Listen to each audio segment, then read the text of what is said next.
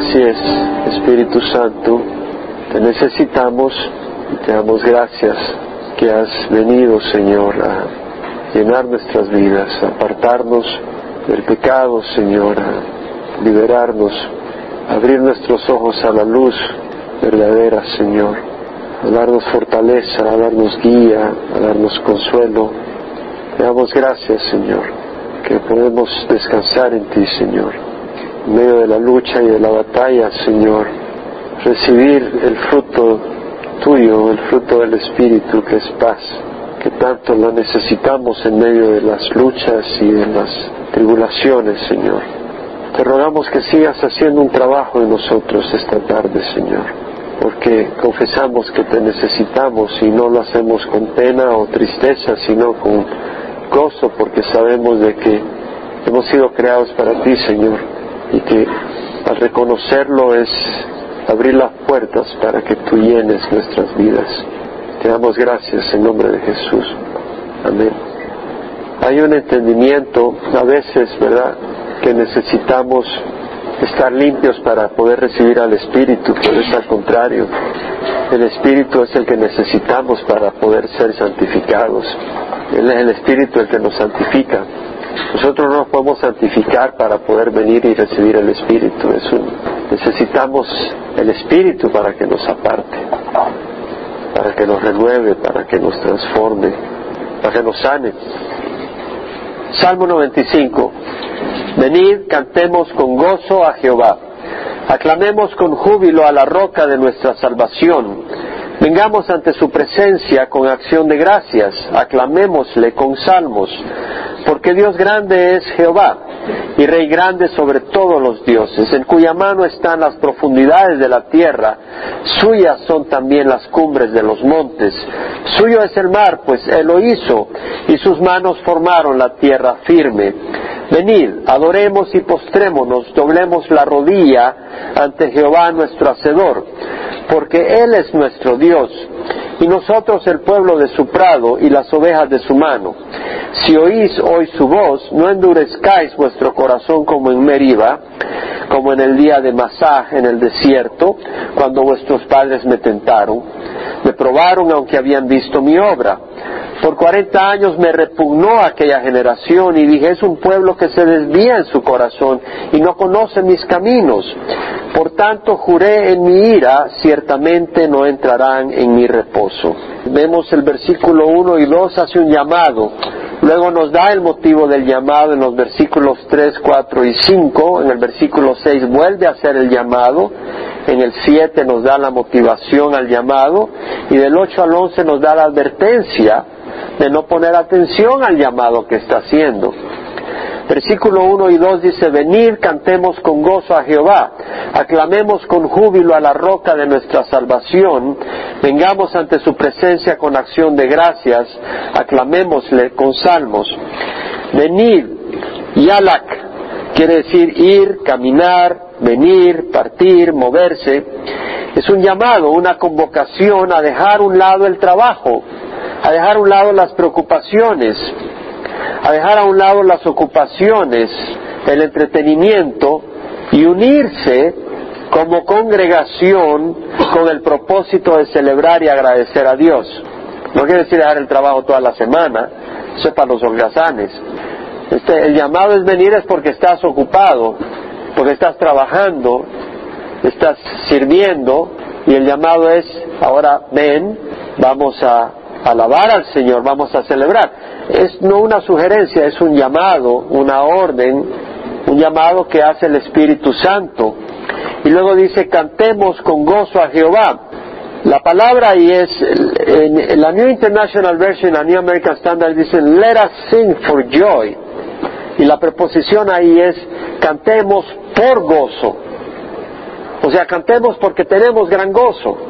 No cantemos con gozo necesariamente, es parte de eso, cantar con gozo, pero cantar porque estamos gozosos, cantar porque tenemos que explotar, porque el gozo está tan lleno en nuestro corazón que tenemos que explotar en cántico. Cantemos por gozo al Señor y la palabra Ranan quiere decir cantar, regocijarse, cantar de gozo en la traducción pero su significado es emitir un sonido fuerte de gozo, no necesariamente una palabra articulada, sino un grito de gozo. ¡Yete! O como sea, una expresión. ¡Gol! ¿Verdad? Cuando uno está, ¡ey! Metió gol, viste, gol, y empieza a saltar, cantar de gozo. Y luego dice, aclamemos con júbilo, y luego la palabra es ruaj, que quiere decir grito, producir un ruido fuerte, un grito de júbilo, un grito en triunfo. O sea, las palabras usadas tienen el mismo énfasis, el reforzar una, un gozo tremendo. Ahora, para poder cantar con gozo, y luego dice aclamemos con júbilo, es la palabra aclamemos, ruaje es aclamar con júbilo, eh, cantar con gozo, aclamemos con júbilo a la roca de nuestra salvación, es como, di el ejemplo, ¿verdad? Si estamos en un mundial de fútbol y el equipo favorito está empatado con el otro equipo, y ya faltan 10 segundos y están por decidirse la final y mete un golazo, pegas de gritos, saltas. Eso se trata, de, entender eso, y, y, para eso hay que ver el partido, ¿no? Pues no lo estás viendo y oyes el grito, bueno, ¿y qué pasó? Ha pasado cuando estás, hay, una, hay un partido o algo y tal vez tú no tienes acceso a la televisión o al radio y de repente ¡ay! empieza el mundo, toda la gente a pegar los grandes gritos. ¿Qué pasó aquí mete el gol? O sea, ¿quieres saber qué pasó? lo mismo, para cantar de gozo hay que saber por qué. Hay que saber qué pasó. Hay que entender. Si no, por esa gente que no canta de gozo, pues no sabe lo que pasó, no está viendo el partido, solo oye los gritos y dice, están locos, están gritando, están saltando y no sabe lo que pasó. Está hablando en serio. Es cierto. Se aplica. Y luego dice, aclamemos con a la roca de nuestra salvación, no a cualquier Dios, o a un Dios impersonal, a una fuerza. El salmista conocía a Jehová, el Dios de Israel, que había sacado al pueblo de Israel de la esclavitud de Egipto, que había llamado a Abraham de la ciudad de Ur de Caldea para formar un pueblo suyo a quien le iba a revelar su gracia, su amor, su poder, su favor, su provisión, y de quien iba a traer a través de ese pueblo y de esa raíz a un Salvador del mundo, para traer esperanza y salvación. Cantemos con gozo a Jehová. Ahora, ¿cuál es la hazaña? Bueno, yo recuerdo en el Mundial del 70, creo que fue, México cuando estaba jugando Italia contra Alemania y estaban ahí y, me acuerdo que viene un tipo y no sé si era Beckenbauer pero tira un pelotazo a la meta. Y bueno un defensa porque ya el portero estaba tirado al suelo un defensa hace una chilena para parar la pelota. De chilena para la pelota que iba no, pues hasta el perrito en mi casa empezó a gritar y a ladrar. En serio, el napito, pues nosotros nos pusimos a gritar y a saltar emocionados. Teníamos 16 años, pero era un gritadero en mi casa los que estábamos viendo el partido y el perrito ladrando. Había una gran hazaña y, y te aseguro que las hazañas de nuestro Señor son más grandes. Las hazañas de nuestro Dios son más gloriosas te digo, yo pudiera ponerme a saltar y a gritar, veo ese partido de nuevo. ¿Y por qué no al Señor? Hace 43 años de ese partido y no se me olvida de que Bauer estaba jugando con el brazo enyesado. Y qué tremendos juegos. Y bueno, la obra que el Señor hizo y que sigue haciendo.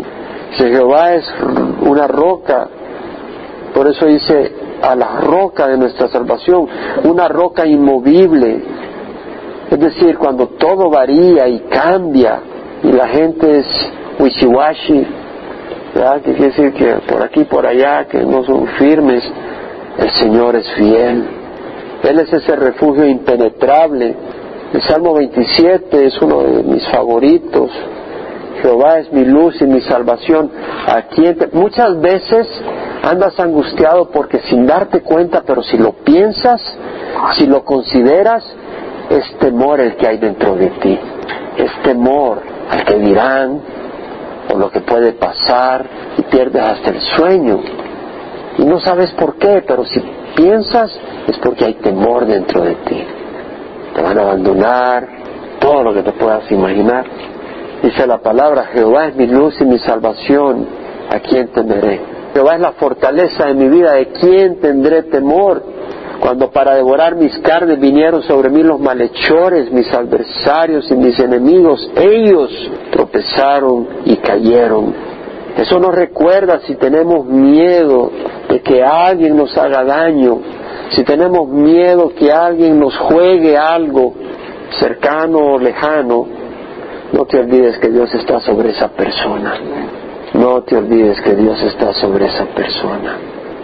Cuando para devorar mis carnes vinieron sobre mí los malhechores, mis adversarios y mis enemigos, ellos tropezaron y cayeron. Aunque un ejército acampe contra mí, no temerá mi corazón. Aunque mi contra se levante guerra, a pesar de ello, estaré confiado. Una cosa he pedido a Jehová, esa buscaré, que habite yo en la casa de Jehová todos los días de mi vida, para contemplar la hermosura de Jehová y meditar en su santo templo. Eso es lo que tenía en el corazón el salmista. Habitar en la casa de Jehová, comunión con Dios, convivir con Dios, meditar en sus obras y celebrar sus obras, poder abrir los ojos y reconocer lo que Dios ha hecho. Porque en el día de la angustia me esconderá en los secretos de su tabernáculo. En su tabernáculo, en los secretos de su tienda me ocultará sobre una roca, me pondrá en alto entonces será levantada mi cabeza sobre mis enemigos. Entonces, que me cercan. El enemigo te cerca, el enemigo te rodea. Y en su tienda ofreceré, en la tienda del Señor, no la del enemigo, sacrificios con voces de júbilo cantaré, sí cantaré alabanzas a Jehová. Porque es en el secreto de su tienda que el Señor nos ocultará. Es la promesa del Señor. Venid, Cantemos con gozo a Jehová, clamemos con júbilo a la roca de nuestra salvación.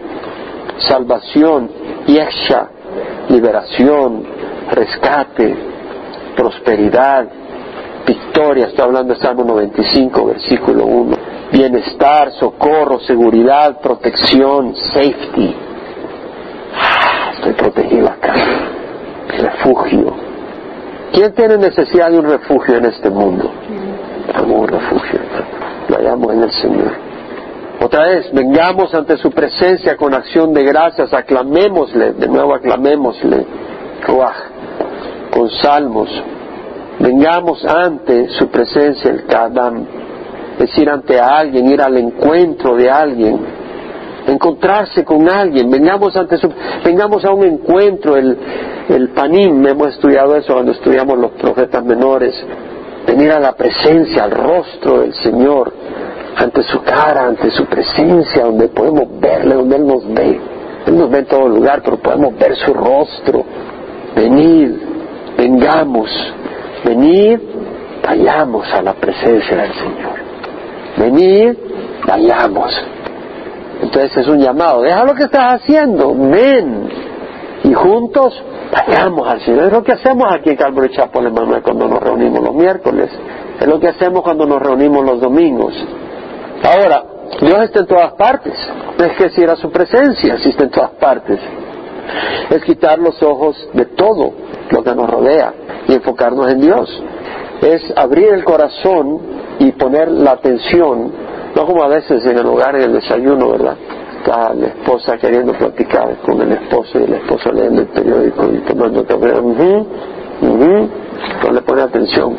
La idea es mirar al Señor, ver los ojos del Señor, reconocer que es por su misericordia que podemos venir ante Él y no ser destituidos y destruidos, porque Él tiene misericordia. Podemos acercarnos como un hijo se acerca a su Padre y darle gracias por su bondad, su provisión, su protección. Isaías 57, 15, lo voy a leer, dice así dice el alto y sublime, que vive para siempre, cuyo nombre es santo. Santo, el alto quiere decir el inalcanzable, el sublime quiere decir que no está en el estiércol del mundo, él es elevado, puro, limpio, sano, no tiene nada que ver con la inmundicia inmoral, egoísta, la capacidad de maldad del hombre, la hemos visto esta semana, en estas tres jóvenes que habían sido secuestradas por un hombre por 10 años. Había secuestrado a una de 16 años, había secuestrado a otra, no sé cuántos, otras jovencitas, las violó, las tenía encadenadas en su casa. Una de ellas tuvo un bebé ahora de 6 años, pues salían de la casa, pero por la gracia de Dios una de ellas logró pedir auxilio y que le oyeran los vecinos y la encontraron diez años encerrados y este hombre violando a estas jóvenes. ¿Cómo puede un hombre ser tan malvado? Bueno, si alguna vez has sembrado una semilla de aguacate y has visto un gran árbol de aguacate, puedes darte cuenta que la semilla de maldad de ese hombre está en cada uno de nosotros. Solo es de regarla con el veneno de Satanás y del mundo para que exprese ese comportamiento. ¿Con qué vas a regar tu vida? ¿Con el show de Don Francisco? ¿O con la palabra de Dios? ¿Con la Playboy? ¿O con la palabra de Dios? Así dice el alto y sublime que vive para siempre, cuyo nombre es santo. Nunca nos olvidemos la santidad de Dios, vengamos a Él con reverencia. El Salmo 2.11 dice, adorad a Jehová con reverencia y alegraos con temblor. Lo tenemos cada domingo al frente. Adorad a Jehová con reverencia y alegraos con temblor. Hay que alegrarse porque merece alegrarse, pero hay un temor santo. Y venir a Dios no es a una manera irrespetuosa. Oh, mi amigo de allá arriba me conoce. No, eso es tomar el nombre de Dios en vano. Eso es irrespetar a nuestro Dios. Dios es santo es el creador del universo y su Hijo dio su vida en una cruz por nosotros y cuando Juan lo vio resucitado y glorificado en el libro de Apocalipsis escribe cuando estaba en la isla de Patmos que cayó de rodillas tembloroso ante la presencia de Jesús, sus ojos como fuego, su rostro como sol, sus piernas como bronce, purificado en el fuego y brillando. ¿Qué cosa? Nunca nos olvidemos de la santidad de Dios. Por eso no hay que tomar el nombre de Dios en vano. Pues si tomamos el nombre de Dios en vano cuando queremos venir a su presencia, su nombre no significa nada para nosotros. Cuando hablamos de Dios o aun cuando nos echamos una broma, no incluyamos a Jesús ni al Padre ni al Espíritu Santo, porque Dios es santo y al hacerlo es tomar el nombre de Dios en vano. Versículo 2, con acción de gracias aclamémosle con salmos. Vengamos ante su presencia con acción de gracias, aclamémosle con salmos. Venimos a su presencia con un corazón contrito y un corazón humillado. No terminé de leer el versículo, así dice el alto y sublime que vive para siempre cuyo nombre es santo, habito en lo alto y santo y también con el contrito y humilde de espíritu para vivificar el espíritu de los humildes, para vivificar el corazón de los contritos. Es decir, ahí es donde está el Señor. Aquel que es de espíritu humilde, aquel que es de corazón contrito. Cuando no hay un corazón contrito ante Dios, no vamos a ver a Dios. Cuando no hay un espíritu humilde, venimos en la arrogancia de nosotros, no vamos a oír a Dios. Estamos llenos de nosotros, no podemos oír a Dios. Vengamos ante su presencia con acción de gracias. Y la palabra en el hebreo toda quiere decir confesión, alabanza, expresión de agradecimiento, acción de gracias. Pero la palabra quiere decir confesión, en el sentido de confesar las cosas que Dios ha hecho, darlas a conocer. Es decir, los gritos de alegría deben ir acompañados de expresiones de agradecimiento, de confesiones de las cosas que Dios ha hecho y las cuales celebramos y agradecemos. Y luego dice, aclamémosle con salmos, el roaj, y quiere decir gritos de triunfo, de alegría, ruidos, no necesariamente palabras articuladas, sonido de trompeta. Aclamémosle con salmos. La palabra salmos es salmo, canto, un himno, un canto de alabanza, un canto para celebrar. Está hablando de celebremos. Ahora nos da la razón el versículo 3 al 5, porque Dios grande es Jehová y Rey grande sobre todos los dioses, en cuya mano están las profundidades de la tierra, suyas son también las cumbres de los montes, suyo es el mar, pues Él lo hizo y sus manos formaron la tierra firme. Aquí está dando la razón, porque Dios grande es Jehová y rey grande sobre todos los dioses. La palabra grande quiere decir, bueno, grande en tamaño, en extensión, en número, en intensidad, en importancia, dependiendo del contexto. Aquí lo que podemos ver es que Dios es superior, eso es lo que quiere decir en todo sentido. Como decía alguien, mi papá es grande, te va a dar una. No, pero el mío es más grande que el tuyo y te va a aplastar al tuyo. Es más grande. Nuestro Dios es más grande que cualquier rey y Dios que haya sobre la tierra o en el cielo. Él es más grande que Satanás, más grande que cualquier presidente, que cualquier general. Está en todas partes, rey grande sobre todos los dioses, Elohim, que quiere decir Dios, jueces poderosos, en cuya mano están las profundidades de la tierra, suyas son también las cumbres de los montes, suya es el mar, pues él lo hizo y sus manos formaron la tierra firme. Es decir, el lugar más profundo, el precipicio más grande está en, la mano de Dios. El monte más alto, el pico más elevado, el Señor los hizo, le pertenecen a Él. No hay un lugar que no le pertenezca al Señor, donde Dios no tenga control absoluto. Él lo hizo y es dueño del mar y de la tierra seca. Y dice tierra firme, tierra firme en el sentido de tierra seca. No está hablando de firmeza en el sentido de inmovible, sino que está hablando de que es seca. La tierra firme lo usamos en el español. Todo ese poder, toda esa grandeza es motivo de celebración, de admiración y regocijo, pues está en las manos de un Dios justo, misericordioso y bueno. Y ahí viene la invitación de nuevo, venid, adoremos y postrémonos, doblemos la rodilla ante Jehová nuestro Hacedor. De nuevo la invitación, venid, aunque usa otra palabra en el hebreo, bo, que quiere decir venir, traer, entrar. Venid, adoremos y postrémonos, doblemos la rodilla ante Jehová nuestro Hacedor. Me llama la atención el uso de palabras que usa el salmista. Adoremos la palabra el chacá, quiere decir adorar, inclinarse, reverenciar, pero su significado literal es hundirse como bajar, postrarse ante alguien para darle honor, para darle honra. Entonces vemos ese espíritu de humildad, de venir con un corazón humilde. No, Dios mío, celebra que te vengo a visitar. No, venimos con un corazón humilde, Señor, tú eres maravilloso, es como sentíamos el domingo cuando decíamos que la cabeza de todo hombre es Cristo, ¿no? Y podíamos sentir ese gozo de decir, qué lindo que Cristo quiera ser mi cabeza. Poder en ese espíritu decir, wow, gracias Señor, venir en esa humildad y no en la arrogancia de Cristo es mi cabeza, ja, ja. Es decir, hay una humildad contra una arrogancia. Sí, nos podemos vanagloriar en el Señor, en el Señor, siempre que nos vanagloriamos en el Señor. Pero luego dice, adoremos y luego dice postrémonos y la palabra postrarse, caraj, quiere decir inclinarse, arrodillarse, postrarse de rodillas. De nuevo vemos el espíritu de humildad. Y luego dice doblemos la rodilla ante él, el barak, que quiere decir bendecir, saludar, arrodillarse, y el significado literal es doblar las rodillas, invocar a Dios, pedir una bendición, celebrar, adorar, bendecir a Dios con las rodillas dobladas.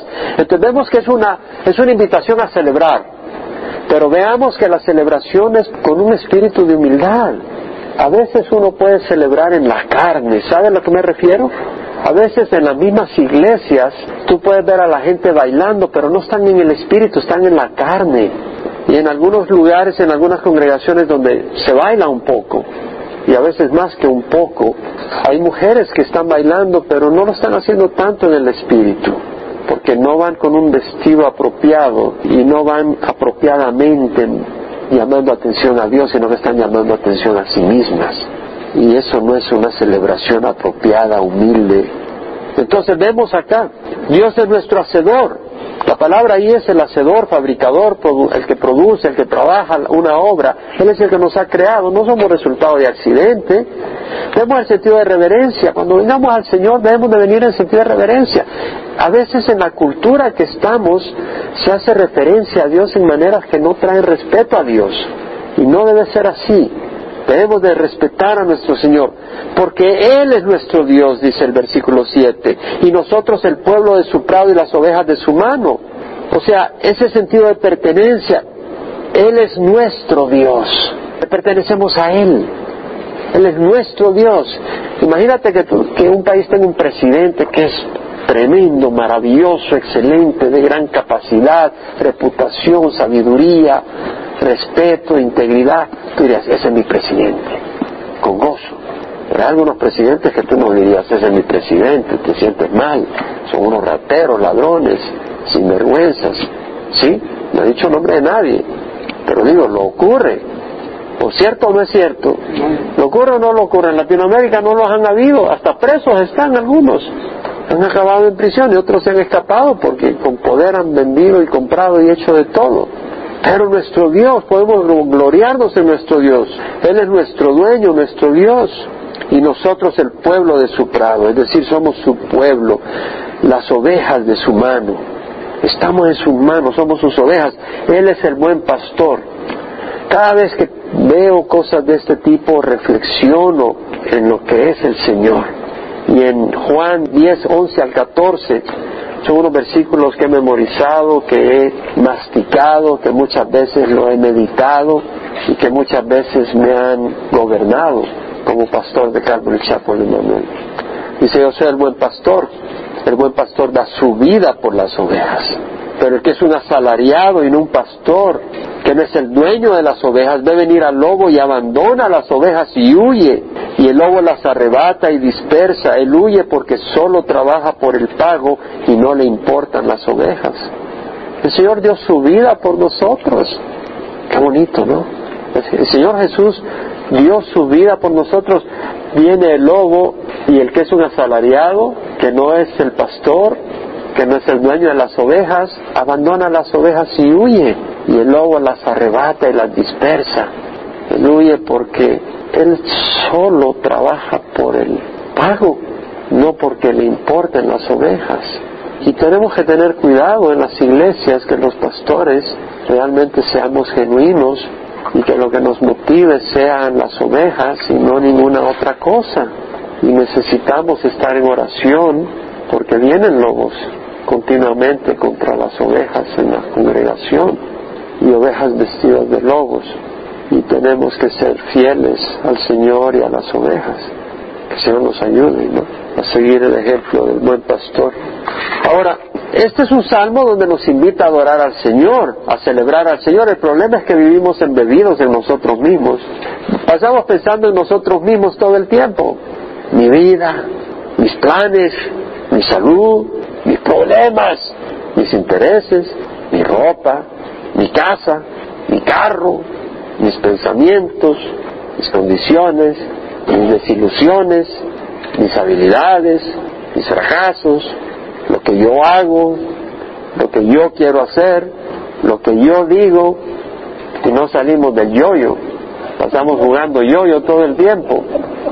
Y estamos yo, yo, yo, y por eso estamos todos desinflados. Porque entre mí y yo estamos demasiado saturados de nosotros mismos. Y el problema es que ahí está el problema, que no hemos sido creados para obsesionarnos de nosotros, hemos sido creados para adorar a Dios y para disfrutar al Señor. Primera Corintios 8:6 lo estudiamos, hay un solo Dios, el Padre de quien proceden todas las cosas y nosotros somos para Él. Y un Señor Jesucristo por quien son todas las cosas y por medio de quien nosotros existimos. Existimos para Dios. Es necesario desintoxicarnos. Desintoxiquémonos en media semana, hermanos. Vengamos los miércoles a desintoxicarnos de yo y de mí. ¿Quién puede decir amén? Ustedes no necesitan, ustedes están enamorados en el yo, jugando yo-yo. ¿Quién entiende lo que estoy diciendo? Ahora, ¿quién no es culpable de lo que estoy diciendo?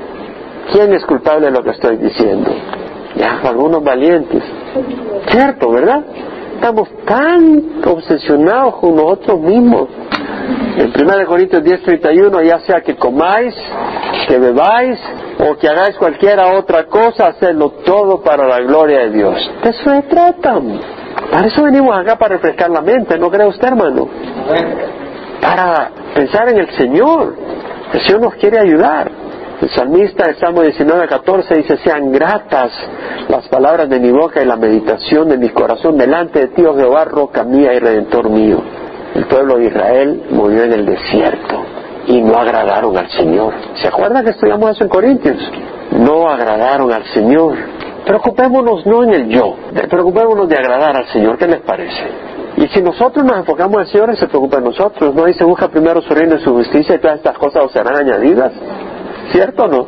Pongamos los ojos en el Señor, vengamos ante Él, consideremos sus obras, meditemos en su amor. A veces no, no meditamos. Por eso es bueno convivir unos con otros. Y compartir las cosas de Dios. Consideremos su creación, admiremos su acto de amor, su creatividad, ver un colibrí, cosa más maravillosa.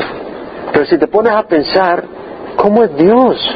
Él crea un sistema universal de sonidos, de vibraciones y un medio que es el aire. Si no hubiera aire tú no oirías. El sonido se transmite a través del aire. Es decir, las vibraciones golpean el aire. Cualquier cosa que vibra. Tu garganta vibra. Al salir aire por tu garganta vibra las cuerdas vocales. Y tú manejas el pulmón y la boca y todo eso para que vibre de cierta manera. Y de la manera que vibra sale ese ruido, que no es ruido, y luego tu oído tiene todo un sistema donde esa vibración que la transmite el aire golpea esos huesos del oído y esos huesos transmiten la vibración y va al cerebro y reconoce las palabras y reconoces música. Ahora dime que eso ocurrió por accidente. Y escucha una sinfonía, porque tú pudieras entender, así como yo pude entender, esa es la canción con verlo. Una cosa es ver algo y otra cosa es deleitarse con una sinfonía. Hermanos, Dios es increíblemente maravilloso. Es que algo maravilloso lo que Dios ha hecho, pero estamos tan acostumbrados. ¿Te has puesto a pensar que podemos hacer ese ruido y todo y poder oírnos y entendernos unos a otros? No piensas en toda esa técnica, producir el ruido. Ese sonido tiene un significado, se convierte en palabras. Qué increíble lo que Dios ha hecho. Está hablando solo de una cosita, podemos hablar de tantas cosas que son maravillosas. Podemos venir y gozarnos del Señor y echar nuestra ansiedad sobre Él porque Él tiene cuidado de nosotros, dice Pedro. Filipenses leemos que Pablo dice, regocijados en el Señor siempre, otra vez lo diré, regocijados. Hay motivo para estar alegres. Y luego el versículo 8 al 11 nos da una advertencia. Dice, no endurezcáis vuestro corazón como en Meriba, como en el día de Masa, en el desierto, cuando vuestros padres me tentaron. Me probaron aunque habían visto mi obra. Por cuarenta años me repugnó aquella generación y dije, es un pueblo que se desvía en su corazón y no conoce mis caminos. Por tanto juré en mi ira, ciertamente no entrarán en mi reposo. Si oís hoy su voz, no endurezcáis vuestro corazón. ¿Cómo puede uno endurecer su corazón? Endureces tu corazón no respondiendo a las bondades de Dios, cerrando tus oídos, tus ojos a las bondades de Dios. Tú puedes escoger ser sensible o empezar a ignorar las cosas de Dios.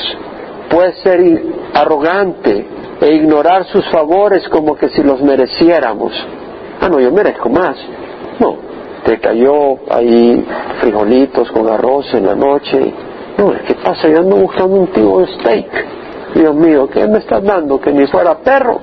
En vez de tener un corazón agradecido, podemos demandar caprichosamente que el Señor satisfaga nuestros deseos y nos obstinamos y nos entercamos despreciando lo que Dios nos da, incluso la disciplina de Dios. Y las circunstancias, que obviamente si el Señor las permite es porque son necesarias para nuestro beneficio eterno, y sus propósitos son buenos, perfectos y justos. ¿Quién está en control del universo? Dios. Y si nos pasa algo difícil, no necesariamente es Dios quien nos trajo, pero si Él lo permite, Él nos dará la gracia para superarlo. Y si lo está permitiendo es porque Él quiere glorificarse en esa situación de esa manera en nuestras vidas. No, Señor, yo quiero que te glorifiques conmigo de otra manera. Yo quiero que vaya a abrir un hoyo en el jardín de mi casa para sembrar un aguacate y de repente salga un chorro de petróleo. Es decir, Dios mío, gloria a Dios, Dios me bendijo. Yo sí quiero glorificarte. Y eso dice, no, yo me quiero glorificar de otra manera. Quiero que te caiga un buen cáncer y quiero que te mueras a los seis meses.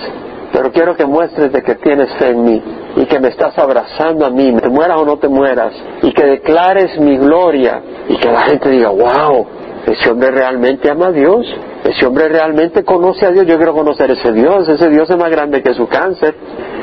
Wow, yo quiero conocer ese Dios, ese Dios es más grande que sus problemas. Mira los problemotas que tiene y sigue amando a Dios, ese Dios es más grande que todo eso, yo quiero conocer a ese Dios, yo me quiero glorificar de esa manera. No digas a Dios cómo se glorifique. Cuando el pueblo de Israel salió del desierto de Sin, ya estaban por cumplir el tercer mes que iban a llegar iban a entrar al tercer mes, iban a llegar al Sinaí. Dice la palabra que conforme al mandamiento de Jehová, marchó por jornadas y acamparon en Refidim y no había agua para que el pueblo bebiera, no había agua. Ese es distrés, eso es adversidad, ¿no crees? ¿Qué pasa si no hay agua y tienes hijos y ganado? Pero el pueblo contendió con Moisés y dijeron, danos agua para beber. Y Moisés le dijo, ¿por qué contendéis conmigo? ¿Por qué tentáis a Jehová? En otras palabras, no le dijeron, pídele al Señor que nos dé agua. Empezaron a protestar. Mira que estamos sin agua.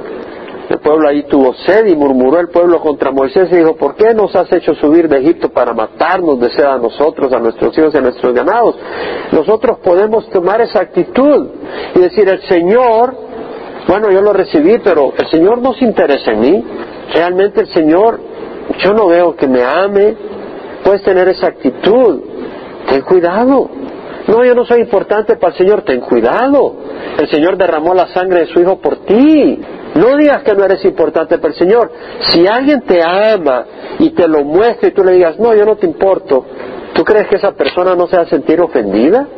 Y si, y si un, un entrenador te está entrenando para las mundiales y te da un régimen de disciplina y tú dices, no, este, este entrenador es pura basura porque eh, me, hace sufrir. Ahora, tú no le vas a decir eso a Dios, pero tal vez en tu corazón dices, Dios, mira todo lo que me está haciendo sufrir es que quiere decir que no estás creyendo en las promesas de Dios. Quiere decir que no estás creyendo que todo lo puedo en Cristo que me fortalece. Quiere decir que no estás creyendo que para los que aman a Dios todas las cosas cooperan para el bien. Esto es para los que son llamados conforme a su propósito. Amén. Eso es lo que quiere decir. Y vamos a ofender al Señor. Y vamos a privarnos de las bendiciones de Dios. Moisés clamó a Jehová y dijo, ¿qué haré con este pueblo un poco más y me apedrean? Y Jehová dijo a Moisés, pasa delante del pueblo y toma contigo algunos de los ancianos de Israel y toma en tu mano la vara con la cual golpeaste el Nilo y ve, he aquí yo estaré ahí delante de ti sobre la peña en Horeb y golpearás la peña y saldrá agua de ella para que bebe el pueblo. Y así lo hizo Moisés en presencia de los ancianos de Israel y puso aquel lugar el nombre de Masa y Meriba. La palabra Masa quiere decir prueba y Meriba contienda. Prueba, probaron la paciencia de Dios contienda, estaban contendiendo con Dios y con, sus líderes por la contienda de los hijos de Israel y porque tentaron a Jehová diciendo, ¿está Jehová entre nosotros o no? O sea, nosotros podemos tener esa, esa actitud. En la adversidad tenemos que, ahora veamos el versículo 10 y 11, por 40 años me repugnó, ahora el versículo 9, perdón, me probaron aunque habían visto mi obra. Ellos habían visto al pueblo de Israel salir de Egipto, pues era el pueblo de Israel que salió de Egipto. Pero vieron las plagas, vieron el poder de Dios, vieron la nube que los guiaba, que en la noche resplandecía con fuego, comieron el maná en el desierto, vieron el mar rojo abrirse, vieron todas esas cosas. Y nosotros podemos olvidar todas las cosas que el Señor ha hecho por nosotros. Debemos de recordar las cosas que el Señor ha hecho por nosotros. Realmente debemos de meditar, y las que hace ahora, pero debemos de remeditar cuando venimos al Señor. Cuando venimos al Señor fue un momento glorioso, ¿no te acuerdas? Cuando viniste al Señor, si de veras has venido al Señor, ese es un momento glorioso. Eso es dejar un mundo y entrar a otro mundo totalmente distinto. Eso es abrazar una esperanza que jamás conociste. Cuando vivíamos en tradiciones y no conocíamos la palabra y luego el Señor nos enciende el foco del Espíritu Santo, nos da el Espíritu Santo para entender y entender su palabra ¿Quién puede decir amén de eso? ¿Sabes lo que es entender su palabra cuando antes no le entendías? Tenías que alguien que te dijera cualquier cosa y te decía cualquier distorsión y tú, ajá, porque ni modo, eran tus líderes y ahora puedes entender y decir, wow, porque sabes que es la palabra de Dios, es algo para darle gracias a Dios. Y luego dice, el salmista por 40 años me repugnó aquella generación y dije es un pueblo que se desvía en su corazón y no conoce mis caminos. Por 40 años, hermanos, no fue un incidente. Fueron muchas veces, era una actitud continua. Era una disposición mental y del corazón hacia Dios y las circunstancias. La situación, la, la actitud del corazón era protestar contra Dios protestar por las circunstancias, resistiendo la disciplina y el camino de Dios. El camino en el desierto, ¿quién lo dio? Fue Dios. Las dificultades, que no había comida, que no había agua. ¿Quién permitió todo eso? Era Dios. Pues no nos iba a dejar morir en el desierto. Era Dios. Proverbios 13.1 dice, el hijo sabio acepta la disciplina de su padre, Pero el escarnecedor no escucha la reprensión. Ponemos atención a eso. El hijo sabio escucha, acepta la disciplina de su padre. ¿Te das cuenta? El sabio acepta. Hermanos, en cualquier circunstancia que tú estás pasando ahora, te invito en el nombre de Cristo Jesús, acepta la disciplina de Dios. El hijo sabio acepta la disciplina de su padre, pero el escarnecedor no escucha la reprensión. No aprovecha la reprensión para ser transformado. No aprovecha la reprensión para crecer y, y obtener algo bueno, que es el plan de Dios. Dice, me repugnó aquella generación. ¿Sabes lo que quiere decir repugnar? La palabra en el hebreo, kut, quiere decir loath. Eso es detestar. Eso es lo que quiere decir. Un poco más que rechazar. Detestar, sentir repulsión, como que te causa vómito. ¿Sí me explico? Y no es el único lugar donde el Señor habla eso. Yo conozco tus obras, no eres frío ni caliente. Ojalá fueras frío o caliente, pero por cuanto eres tibio, te vomitaré de mi boca. Eso es repulsión, ¿no? Eso es detestar, ¿no? Hay cosas que el Señor detesta. Y el Señor sintió repulsión de un pueblo que por la disciplina y por la adversidad protestaba de Él todo el tiempo. Y no confiaba ni caminaba con fe sino que pasaba dudando de él. ¿Verdad que necesitamos oír esto? ¿Quién puede decir esto? Algunos nomás se atreven a decir, yo necesito oír lo que les estoy diciendo. Por eso lo estoy diciendo en voz alta, para poder oírlo. Yo necesito oír lo que les estoy diciendo. ¿Por qué? Porque si somos hijos verdaderos vamos a sufrir disciplina. Y la disciplina no es agradable en el momento que está siendo recibida pero debemos de aprender y madurar y apreciarla y a recibirla de la mano de un Padre que sabe lo que nos conviene. Debemos de cuidar nuestro corazón. Jeremías dijo, más engañoso que todo es el corazón y sin remedio, ¿quién lo comprenderá? Yo Jehová escudriña el corazón y pruebo los pensamientos para dar a cada uno según sus pensamientos, según el fruto de sus obras. El Señor prueba nuestros pensamientos, escudriña nuestro corazón él examina nuestros caminos y los escudriña. Más engañoso que todo es el corazón y sin remedio. Hermano, nuestro corazón es engañoso. ¿Quién puede decir amén? No. A lo que me refiero es a lo siguiente, que tenemos que reconocer que es engañoso. Porque podemos decir amén sin reconocer que nuestro corazón es engañoso y que por eso necesitamos ser lavados de la palabra de Dios y del Espíritu Santo, ser guiados y despertados constantemente en lo que hacemos, decimos y pensamos, porque puede ser que la motivación no sea sana, puede ser que el impulso no sea agradable a Dios. Por eso dijo el salmista, sean las palabras de mi boca y la meditación de mi corazón agradables ante ti, oh Jehová, roca mía y salvación mía. Tenemos que pedirle al Señor, crea en mí, oh Dios, un corazón limpio y renueva un espíritu recto dentro de mí. No me eches de tu presencia y no quites de mí tu Santo Espíritu. Restitúyeme el gozo de tu salvación y sosténme con un espíritu de poder, entonces enseñaré a los pecadores tus caminos y los transgresores se volverán a ti. Enseñaré a los transgresores tus caminos y los pecadores se volverán a ti. Pero el punto es, ah Señor, yo oro esto seguido cuando el Señor me lo trae a mí. Señor, dame un corazón limpio. Señor, cuida mi corazón. Señor, ayúdame que no me vaya por la tangente porque mi corazón está engañándome y yo creo que estoy bien. Ayúdame, Señor. Por tanto, juré en mi ira, ciertamente no entrarán en mi reposo. ¿Por qué no entraron en el reposo del Señor?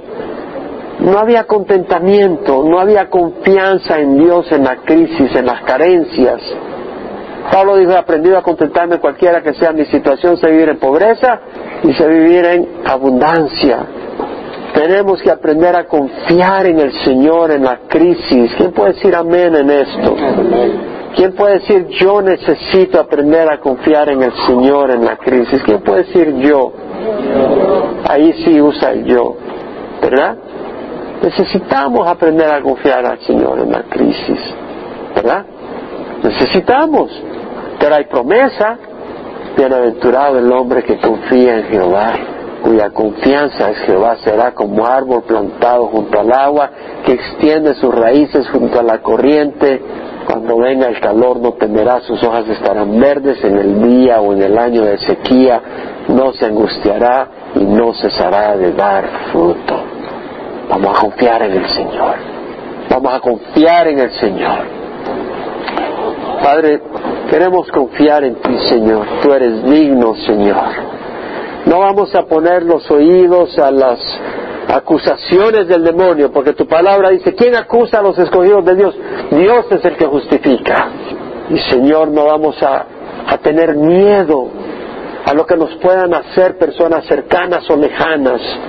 El Señor es mi luz y mi salvación. ¿A quién temeré? El Señor es la fortaleza de mi vida. ¿De quién tendré temor? Cuando vinieron sobre mí los malhechores, mis adversarios y mis enemigos, ellos tropezaron y cayeron. Aunque un ejército se levante contra mí, no temerá mi corazón, aunque mi contra se levante guerra, no temeré.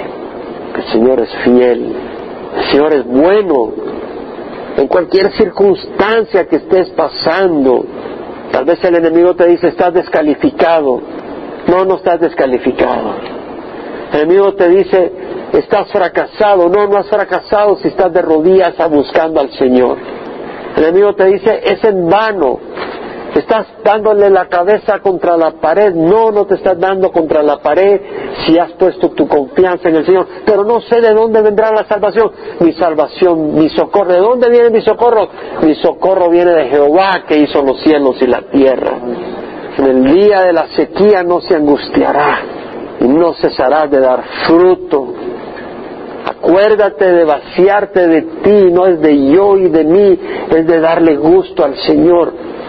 ¿Qué es lo que hizo María? Sentada a los pies de Jesús. ¿Qué es lo que hizo María? Rompió un jarro de perfume y se lo derramó a los pies de Jesús, lo derramó sobre el cabello de Jesús, derramó su amor, y el Señor se complació en María, dijo, todas las generaciones escucharán lo que esta mujer ha hecho este día. Necesitamos venir al Señor. Venid y clamemos juntos al Señor. Venid y cantemos de gozo al Señor. El Señor es bueno. El Señor es misericordioso. El Señor es bueno. Necesitamos venir y, decir, Señor, it is well with my soul. Está bien conmigo, Señor. Lo que tú quieras hacer, está bien conmigo, Señor. Lo que tú quieras enseñarme, ayúdame nomás a oír y aprender. Podemos estar tan embebidos en nuestros problemas que no podemos alabar al Señor. Qué triste condición a la que podemos llegar y llegamos más de alguna vez tú y yo. Qué triste limitar a nuestro Dios a ese nivel, rebajar a nuestro Dios a tal nivel de que estamos tan absorbidos por los problemas que creemos que Dios no puede salvar, que Dios se ha olvidado de nosotros. Qué insulto para Dios que nosotros creamos que a Dios no le importamos. Qué insulto para Dios que no podamos honrarle cuando Él merece toda la alabanza, la honra y la gloria. El que estemos parados, el que estemos sentados hoy en día oyendo su palabra, meditando en su palabra, siendo exhortados, es que Dios nos ama. Es un tiempo de alabar y glorificar a Dios, mis hermanos. Es un tiempo de exaltar su nombre.